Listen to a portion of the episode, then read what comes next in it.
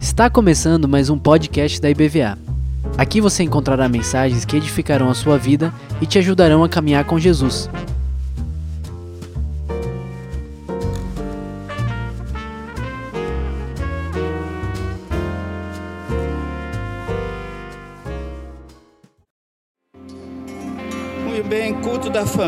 Um culto sempre muito especial, né? Porque a gente fica pensando mais na família, né? Tanta coisa boa para pensarmos sobre família. Deus colocou no meu coração essa passagem que está em Marcos. Eu botei um título para essa mensagem: é Vai para a tua casa. Um episódio interessante de um homem que está vivendo um verdadeiro desastre na sua vida. Quero ler para vocês. O texto vai trazer luz para aquilo que eu quero que você entenda, tá bom? Capítulo 5 de Marcos está falando da cura de um endemoniado ou endemoniado. Mesma coisa. Preste bem atenção, que aqui isso tem a ver com o culto da família, você vai entender. Entre mentes, chegaram a outra margem do mar. Lembram que Jesus tinha estado dentro do barco com os seus discípulos. Lembra quando teve uma tempestade e eles pensavam que o barco ia afundar? E Jesus estava com eles. Eles chegaram do outro lado. Jesus acalma o mar, acalma o vento. Já é um milagre extraordinário. Eles chegam do outro lado da margem, a terra dos Gesarenos, Gerasenos. Ao desembarcar, logo veio dos sepulcros, a, a cena não é muito simpática, né? Ao seu encontro, Jesus não vai ao encontro desse homem, é ele quem vem ao encontro de Jesus. Um homem possesso de espírito imundo, Lucas ou Marcos registra o qual vivia nos sepulcros. Eu fiquei imaginando essa semana o que, que significa uma pessoa viver num cemitério. Isso é uma coisa macabra, né? Não sei se você gosta de filme de terror, mas se você gosta, isso não é uma coisa boa. E nem mesmo com cadeias alguém podia prendê-lo. Então não era uma, não era uma possessão apenas. Ele está aqui numa situação terrível. Ele tem uma força incrível. Imagina, você prende com cadeias, é porque ele ficava, era um louco, né? Essa é a figura aqui. Porque tendo sido muitas vezes preso com grilhões e cadeias, as cadeias foram quebradas por ele. Veja essa cena. Eu quero que você veja para você entender onde é que eu quero chegar. Vai para casa. Andava sempre perdão, cadeias e cadeias, presos com grilhões e cadeias, as cadeias foram quebradas por eles, os grilhões despedaçados. Um ser humano não tem essa capacidade de fazer isso. E ninguém podia subjugá-lo. Quem que ia? Ele quebrava cadeias e tudo, quem que ia segurar esse homem? Andava sempre de noite e de dia, olha o estado desse homem, clamando entre os sepulcros e pelos montes, ferindo-se com pedras. Quando de longe viu Jesus, glória a Deus. Jesus muda a nossa história, gente. Ele correu em direção a Jesus. E diz Marcos, o adorou. Claro que não foi o demônio que o adorou. Exclamando em alta voz. Agora veja bem. Aí entra esses espíritos imundos que estão nele e fala com Jesus e diz assim: Que tenho eu contigo, Jesus, filho do Deus Altíssimo? O diabo de vez em quando acha que elogiando, né? Os servos de Deus, aqueles que estão do, do, do Senhor, como aquela jovem. Outro dia desse eu falei daquela jovem possuída por um espírito de adivinho. E Paulo repreendeu o espírito daquela jovem ela estava dizendo exatamente isso. Esses são servos do Deus Altíssimo. O diabo não, ele tem uma maneira sutil de parecer que é tudo luz. Conjuro-te, e aí vem uma ordem. Por Deus, que ousadia. É demônio usando o nome de Deus. Que não me atormentes. Oh meu Deus, se tem alguém que atormentava, era ele, né? Porque Jesus lhe dissera: Espírito imundo, sai desse homem. E perguntou-lhe: Qual é o teu nome? Respondeu ele: Legião. A legião de, de, de, soldados romanos era aproximadamente 6 mil. Não significa necessariamente que ele estava com 6 mil demônios. Ele disse legião para se referir que eram muitos. Legião é o meu nome. Porque somos muitos. Mas se ele estava pensando que ia amedrontar Jesus, dizendo que eram muitos, queridos, você já provou do poder de Deus na tua vida? Não tem inferno, as portas do inferno não prevalecerão contra a igreja do Senhor. E rogou-lhe encarecidamente. Vinha agora um outro pedido: que, que, que os não mandasse para fora do país.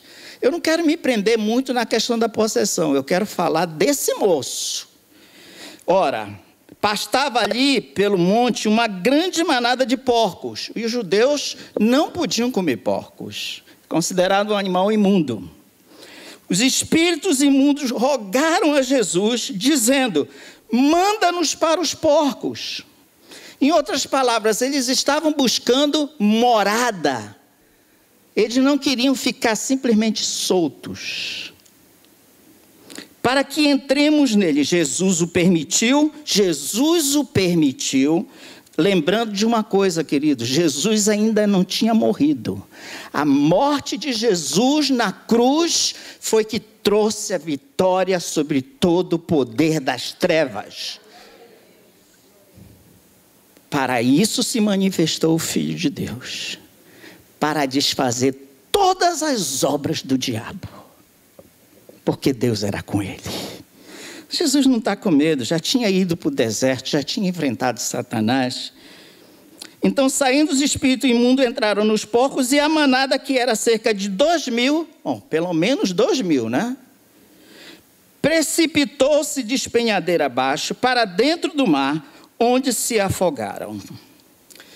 Os porqueiros fugiram e anunciaram na cidade e pelos campos. Então, imagina perder o negócio todo, né? Perder um pouquinho é uma coisa, perder uma manada, o prejuízo grande, né? Olha o que aqui vem em seguida. Então saiu o povo para ver o que aconteceu. E é sempre interessante quando as pessoas se aproximam para saber o que aconteceu, porque elas muitas vezes pegam um bonde andando, não é isso que aparece na internet? De vez em quando eu receber uma nota, será que isso é fake? Porque tem tanta informação que você não sabe se é ou não é. Né? Então saiu o povo para ver o que sucedera, indo ter com Jesus. Eles foram ter com Jesus. E viram o endemoniado, que tivera a legião. Olha essa cena, eu quero que você pense nessa cena. Assentado, vestido, em perfeito juízo e temeram. Era para ficar com medo? Não. Sabe o que, que eles escolheram, queridos? Eles estavam pensando mais, ó, do que na, na libertação daquele homem. Aquela libertação daquele homem não significava absolutamente nada para eles. Eles temeram não era o que poderia acontecer com eles. Eles temeram porque perceberam que o poder de Deus através de Jesus estava fazendo umas mudanças radicais dentro daquela cidade. E os que haviam presenciado os fatos contaram-lhes o que acontecera ao endemoniado acerca dos porcos. Ao entrar Jesus no barco, suplicava-lhe o que for endemoniado. Está aqui esse moço, que nós não sabemos o nome dele, que o deixasse estar com ele. Ele queria estar com Jesus. Jesus, porém, não lhe permitiu, mas ordenou-lhe: vai para a tua casa, vai para os teus, anuncia-lhes tudo o que o Senhor te fez e como teve compaixão de ti. Então ele se foi e começou a proclamar em Decápolis, dez cidades gregas, não preciso ler o nome delas para vocês. Ele só come... ele virou um missionário. Ele não foi só para casa, não, ele criou um impacto nas cidades. Imagina esse homem andando e a história de, de coisa ruim corre muito rápido, já perceberam? Notícia ruim chega no nosso ouvido rápido. E aqui esse homem andando, cantando, contando o que que Deus, o que que Jesus tinha feito na vida dele. Tudo que Jesus lhe fizera e todos se admiravam. Feche seus olhos. Vamos orar. Vamos pedir ao Senhor que Ele fale no nosso coração através da Sua palavra. Pai, a Tua palavra é rica. O que, que tem a ver esse endemoniado com o culto da família? Pai, traz luz para o nosso entendimento, traz clareza, fala conosco através da Tua palavra. É o que nós te pedimos em nome de Jesus. Então vai para a tua casa, foi a palavra de Jesus, não é interessante? Porque alguns seguiram a Jesus depois de terem recebido, né? Aí fiquei pensando, querido, nós vivemos num mundo, a estrutura da família está tão desastrosa. Você só bota um pouquinho de informação na internet para você ver o desastre que está esse mundo. É um desastre, queridos pecados, pecados diversos. Na realidade, as pessoas não têm mais, não sentem culpa, que isso é o pior de tudo. Eles não sentem mais vergonha. Adultério virou uma coisa tão comum que foi-se tempo que falar de adultério era alguma coisa errada. Fantasias diversas coisas doentias, está tudo entrando dentro da família, através das redes sociais, da internet. A, internet ensina coisas que você não imagina. Não quero me prender a isso. Mas tem muita gente oprimida, queridos. Primeira coisa que eu quero pensar na família, de voltar para casa, eu quero lembrar que a família é sim um projeto divino. As pessoas não entendem que quando Deus falou com o homem, olha, você lá em Gênesis, quando Deus falou com o homem e disse para ele: Você vai deixar, Gênesis, deixa isso bem claro. 2,24: Deixará o homem seu pai, sua mãe, e uniciar, se unirá a sua mulher, e os dois tornarão uma só carne. Isso é um milagre divino. Então, a família que está sendo atacada hoje é para acabar com essa estrutura. O modelo de Deus nunca mudou. Você chama de família o que você quiser. O projeto de Deus de família é homem e mulher casando e tendo filhos. Esse é o projeto de Deus. É na família, querido, que nós aprendemos valores e princípios. Quando você vê um filho mentiroso, uma mulher traidora, um, um filho viciado, ou que seja, uma família completamente desregrada, é em casa que eles aprendem. Não venha me dizer que foi lá na rua apenas. Se aprende muita coisa na rua, mas é lá dentro de casa. Família é um projeto divino, gente. Por isso que o diabo quer acabar com a família. Porque se ele conseguir destruir a família, ele acaba com tudo. Esse moço tinha uma casa. Esse moço tinha uma família. Você já imaginou a dor da mãe, do pai e quem mais fosse da vida desse moço? Sabendo que o seu filho estava agora possuído por demônios, vivendo no meio dos sepulcros. Uma dor profunda demais. Eu conheci uma senhora, não aqui, ela disse: Pastor, eu tive que botar meu filho para fora de casa. Ele estava vendendo tudo para comprar drogas. Vendeu televisão. Uma vez eu entrei aqui, a televisão tinha sido vendida, ele carregou som. Já não tinha mais nada, pastor. Nós tivemos que botar ele para fora de casa com muita dor no meu coração. Família é uma representação da família de Deus. Deus não fez só o homem e a mulher à sua imagem e semelhança. Ele fez essa estrutura de família como uma lembrança da família de Deus. Sabe o que é o mais bonito, queridos? É quando nós nos convertemos, nós ganhamos uma família linda e maravilhosa, formada por irmãos de tribos, raças, povos e nações, tudo diferente. A gente se encontra e sente o mesmo Espírito batendo no nosso coração e a alegria de saber que nós temos um Deus só e é Pai de nosso Senhor Jesus Cristo e é o nosso Pai também. Esse é o modelo de Deus, representa a família de Deus. Eu estava pensando, meu Deus, eu vou passar a eternidade com essa família. Aproveita, dá uma olhada para a pessoa que está do teu lado e pergunta se ele já entrou na família de Deus.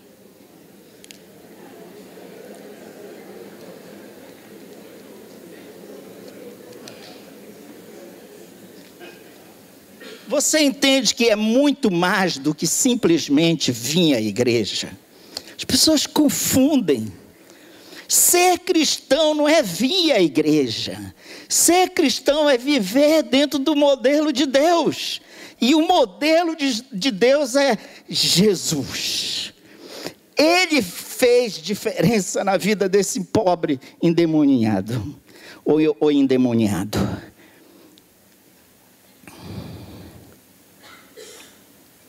Olha, queridos, eu me alegro de saber que eu vou sentar junto com você na mesa, nas bodas do Cordeiro. Não deixe, não perca a alegria de pensar nisso, gente. É lindo demais pensar que nós vamos participar de uma cerimônia. Eu não sei quanto tempo, porque no céu não tem tempo. Eu não sei o que, que vai ter de comer, mas eu sei que vai ter comida. Eu não quero saber quem é que vai estar do meu lado ou não. Eu vou olhar para Jesus e a sua face vai iluminar toda a nova Jerusalém. E eu vou glorificar o nome do Senhor para sempre. Meu Deus do céu, esse moço foi impactado. Esse Jesus manda ele voltar para casa porque família é um projeto divino. Não adianta você ser um super missionário e fracassar dentro da sua casa. Não adianta. Não adianta ter dons espirituais, falar bem e ser um fracasso dentro da sua família. Segundo lugar, a família é um lugar de testemunhar. Você precisa testemunhar. É o primeiro lugar que você tem que entrar e dizer: O Senhor tem feito grandes coisas na minha vida. Diga, não interessa. Eu conheci uma moça que ela disse: Eu não roubei, não matei, não fiz nada. Mas eu sou uma pecadora. Eu cobiçava, eu tinha inveja, eu tinha ódio, e Jesus entrou na minha vida e limpou minha vida. Você não precisa ter aquela história, e às vezes parece que ficamos tão impressionados com histórias, né? Sabe que a história que você tem que dizer? Jesus disse assim para os discípulos: Ele enviou, eles expulsaram o demônio, eles curaram, voltaram cheios de alegria, cheios de feitos. Jesus disse: Olha, vocês têm algo que vocês têm que se alegrar muito mais o seu nome está escrito no livro da vida. Família é lugar de testemunhar, por isso que Deus manda esse moço voltar para sua casa. Você vai contar como Deus teve misericórdia de ti. Como Deus teve compaixão de ti, era para você estar tá naquela lama do sepulcro. Sabe lá o que, que aquele moço comia. Quanta gente mergulhada no pecado, vivendo de aparências. Eu fico lembrando que Jesus salva a família de Noé. E olha, eu vou dizer uma coisa para vocês. Vocês sabem que eu penso muito, né? Mas eu já pensei o que, que era a vida dentro daquela arca. Eu não sou uma pessoa que gosta de ficar dentro de um lugar só por muito tempo. E ainda com todo aquele fedor de animais, misericórdia. E pessoas que você tinha que ver todos os dias, querendo ou não. É exatamente isso a família. Às vezes a gente tem desentendimento, não gostamos de certas coisas, mas é lá que nós podemos testemunhar da graça e da transformação de Deus na nossa vida. Se a tua família não acredita o que Deus fez na tua vida, ninguém vai acreditar. Sabe por quê? Porque eles te conhecem, eles sabem quem você é.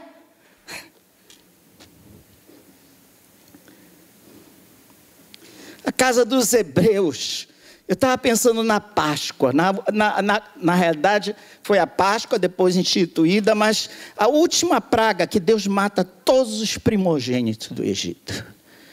E a ordem foi: você vai para casa, você pega o, o cordeiro, você derrama o sangue, passa nos umbrais, nas, da porta da tua casa, porque o anjo vai passar quem tiver com aquela marca de sangue, ele não vai matar.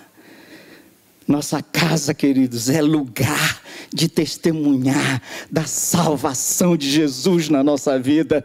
Se empolgue, não se canse de dizer que Jesus fez na tua vida. A casa do carcereiro, preguei outro dia, vou passar isso aqui. A casa de Cornélio. Meu Deus do céu, Deus abençoe Cornélio. Já está lá na glória. Ele chamou os amigos. Lucas vai dizer, esse mesmo texto desse endemoniado, Lucas diz que ele, Jesus manda ele voltar para falar para os seus e para os seus amigos também. Quem é que tem amigos aqui que depois que você se converteu, você viu esses amigos sendo levados a Cristo? Quem é? Levante a mão. Está precisando testemunhar mais para os amigos, né? Aí em cima, galera, deixa eu ver. Fraquinho. Nós temos que falar. Nós temos que falar. Nós temos que sair testemunhar. Essa é a nossa missão na terra. Nossa missão na terra não é sermos missionários, não. Nós somos chamados para sermos testemunhas daquilo que Jesus tem feito na nossa vida. Martureu é testemunhar, é abrir a boca e falar. Terceiro lugar, família, querida, é lugar de recomeço. Olha, queridos, quantas famílias que o lar estava destruído, o marido já tinha saído de casa, de repente você está aqui e você viveu isso. Ou a mulher traiu, acontece de tudo. Ou o filho saiu. Eu sei que tem um momento que é para sair de casa. Não, não pode ficar ali com papai e mamãe 40 anos e ainda dentro da casa do pai e da mãe. Não dá, né? Se manca. Mas é lugar de recomeço. Nós somos pastores aqui, nós somos testemunha de pessoas que tiveram seus casamentos restaurados pela graça de Deus. Relacionamento pais com filhos restaurados pela graça de Deus. É isso que Jesus faz, é lugar de recomeço. Eu queria estar na casa desse endemoniado quando ele apareceu e tirar uma foto. Você sabe que eu sou visual ele andava sem roupa, todo, imagina, todo machucado de, de cortes de pedra. Ele andava nu. Devia estar com uma aparência horrorosa. Não sei quem vestiu ele, não sei quem deu banho nele. Uma coisa eu sei: ele voltou transformado de dentro para fora. E olha, não venha me dizer que as aparências não fazem diferença nenhuma, porque fazem sim. Coisas que você fazia e que você não quer mais fazer. Esse moço voltou para casa. É ele. É ele mesmo. Você lembra daquele cego de nascença? Que Jesus cura. E todo mundo fica, será que era ele? Ele disse, sou eu mesmo, rapaz. E os judeus disseram, chama os pais para saber se era ele mesmo. Ele nasceu cego? Nasceu, uma pergunta para ele, ele, ele sabe. Ele disse, sou eu. Eles disseram, o que, que aconteceu? Um homem chamado Jesus fez um, é, é, um, cuspiu, fez um lodo, passou no meu olho, mandou eu para o tanque Siloé, e eu fui curado, eu estou vendo.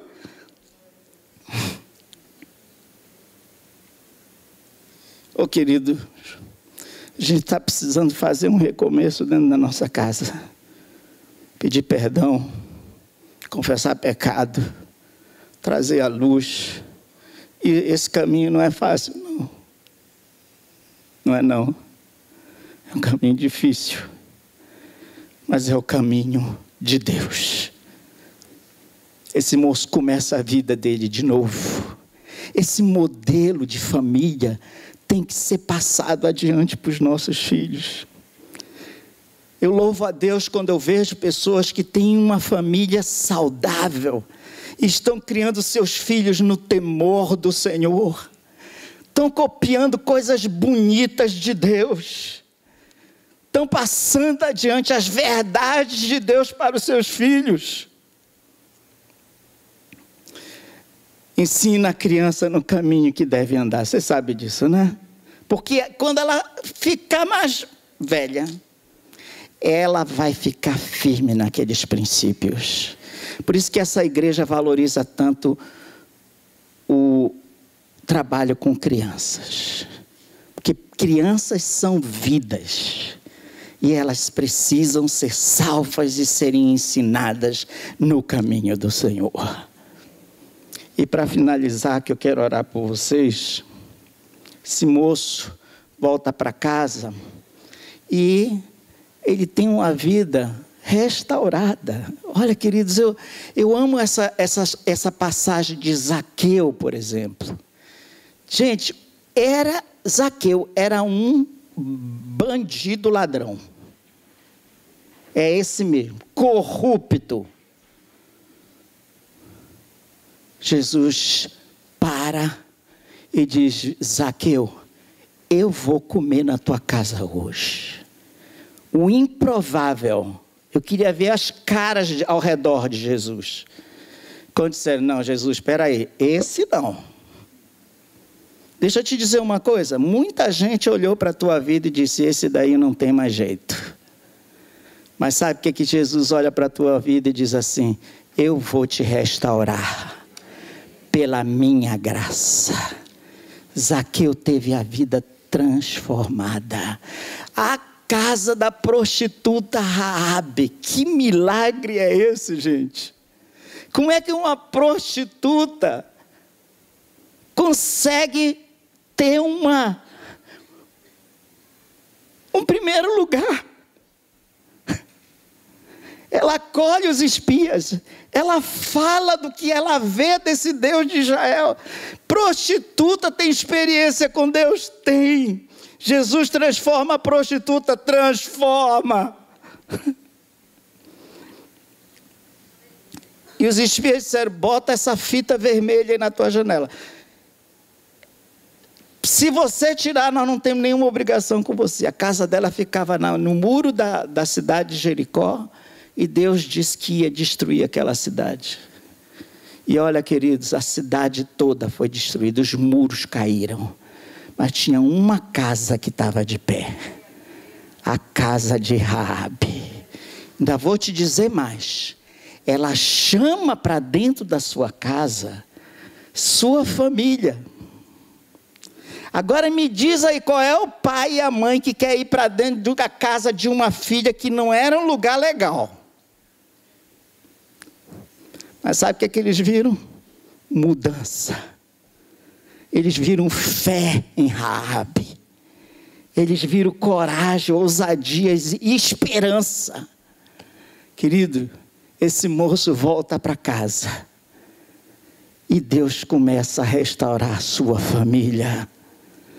É exatamente isso que Deus quer fazer. Não fique calado. Volta para casa e vai testemunhar das coisas que o Senhor tem feito na tua casa, na tua vida. Testemunha, não tenha vergonha. Vamos ficar de pé. Eu quero orar pela tua casa, claro. Antes da gente cantar, a gente está caminhando para encerrar. Eu quero orar pela tua casa. Que Deus conheça a sua casa, pastor. Minha casa não está legal. Que tal você vir aqui para frente e confessa isso para Deus? Eu estou precisando voltar para casa.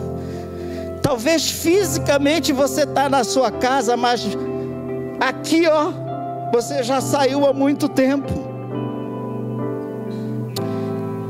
Venha. Se você quer ver Deus fazer uma restauração na tua casa, vem para cá também. Se você está querendo fazer um novo começo na tua casa, vem para cá. Eu quero orar pela tua vida. Enquanto nós cantamos, feche os seus olhos e pense nessa mensagem. Vai para a tua casa, querido. Vai para a tua casa, querido. Vai. Deixa o Senhor te abraçar, te acolher. Não tenha vergonha, não. Eu gosto de apelo porque a gente tem que tirar a vergonha mesmo e vir para a presença de Deus e confessar que nós estamos precisando. Vamos cantar essa música? Enquanto você sai do seu lugar, em seguida eu vou orar e a gente encerra o culto. Vamos. Pode vir. Não hesite não. Jovem você, essa mensagem é para você também, querido. Para você, volta para casa. Volta para os seus confesse seu pecado, se arrependa. Peça para o Senhor restaurar a tua relação com teus familiares. Eu não sei.